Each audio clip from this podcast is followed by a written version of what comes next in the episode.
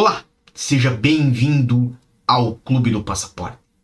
Nós vamos falar hoje sobre o segredo da residência fiscal que aflige muitas pessoas que vão tentar fazer o NHR.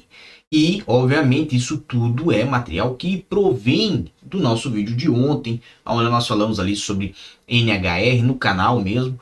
É, falamos sobre o prazo né, fatal que existe aí no dia 31 de março. Então, se você não viu aquele vídeo, veja ele primeiro, depois acompanhe aqui, porque aqui é uma continuação, aqui é um temperinho a mais que nós trazemos para o Clube do Passaporte.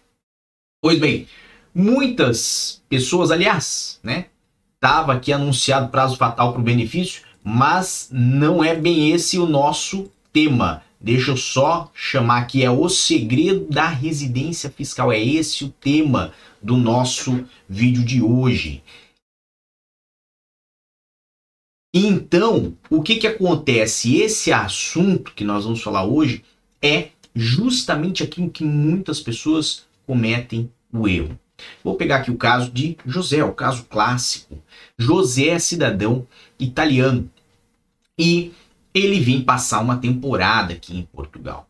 Ele vem aqui no ano 2017, desce em Lisboa, gosta da cidade, está ali num hotel ou num Airbnb, mas quer fazer o NIF, quer fazer os seus documentos aqui o quanto antes, porque falaram para ele assim: olha, faça.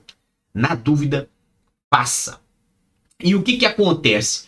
José, então, vai lá fazer o NIF. Quando chega para fazer o NIF, informam para ele que ele só pode fazer o NIF sem ter um representante se José tiver o registro na Câmara Municipal de Lisboa.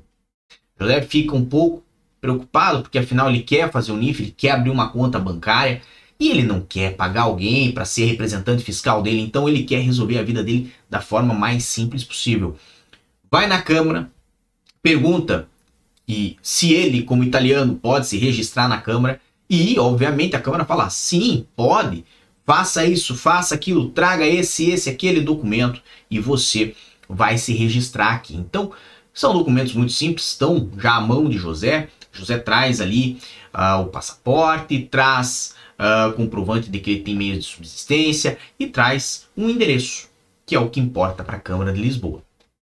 Nessa situação, a Câmara dá um certificado de registro de cidadão europeu para José e José pode ir lá nas finanças e faz o seu número de contribuinte. Então, agora sim, José tem um NIF e não precisou nem de representante fiscal para isso. Obviamente foi lá, abriu sua conta bancária, começou a viver aqui em Portugal por alguns meses. Então José, depois de dois meses aqui em Portugal, recebeu uma proposta para ir para a Itália. O que que José faz? José vai lá nas finanças, fala: olha, estou indo para a Itália. Eles entendem a situação, colocam lá um representante fiscal. Agora José tinha um amigo para ir lá ficar de seu representante e José vai para a Itália.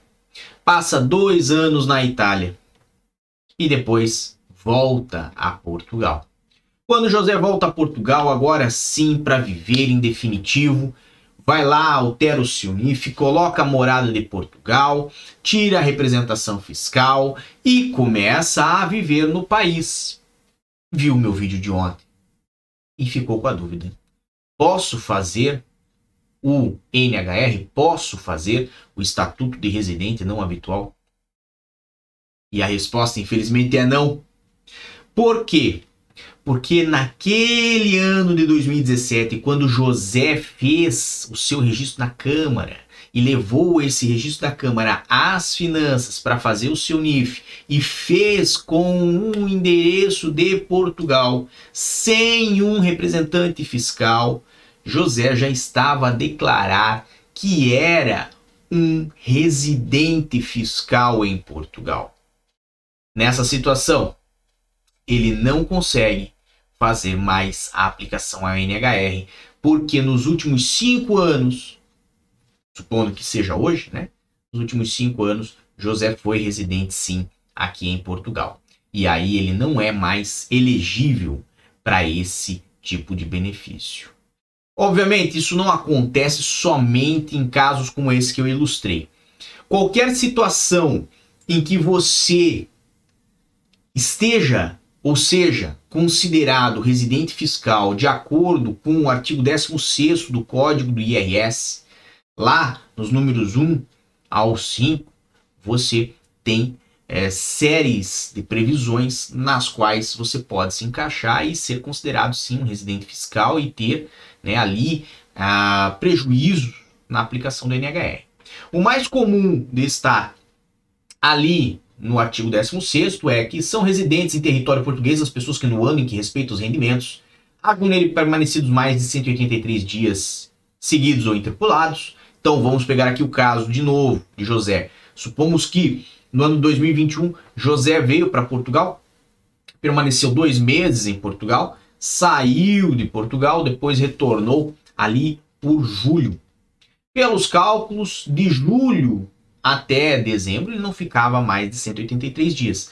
Mas lembre-se que tem que contabilizar também aqueles dois meses iniciais que uh, existiram no ano 2021 antes dele se ausentar. Então aquela ausência no meio do período não impede a contagem, aquele prazo todo se soma.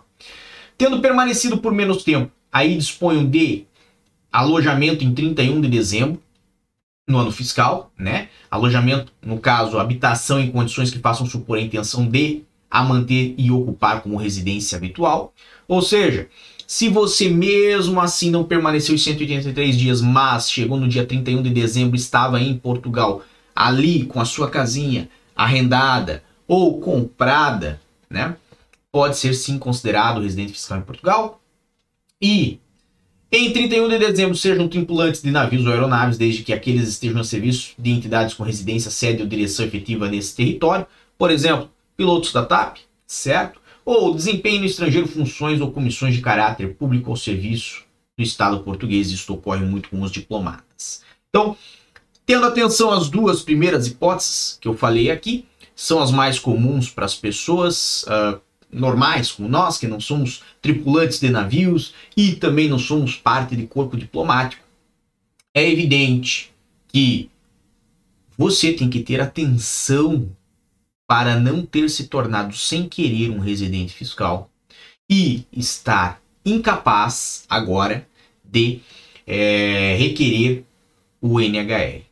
Muitas pessoas que já viveram aqui no passado, às vezes por um ano, por exemplo, no ano 2019, e saíram aos seus países de origem, agora voltam, tentam fazer o NHR, mas não conseguem.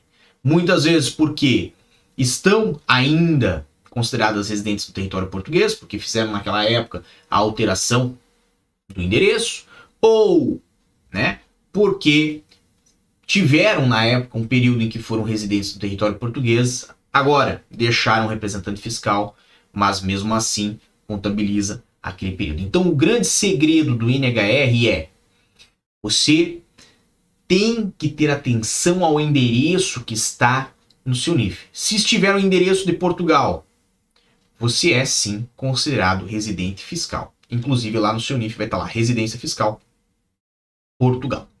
Se você fez um NIF e o seu NIF ainda tem o seu endereço do estrangeiro e tem lá um representante fiscal, muito provavelmente você não é considerado residente fiscal.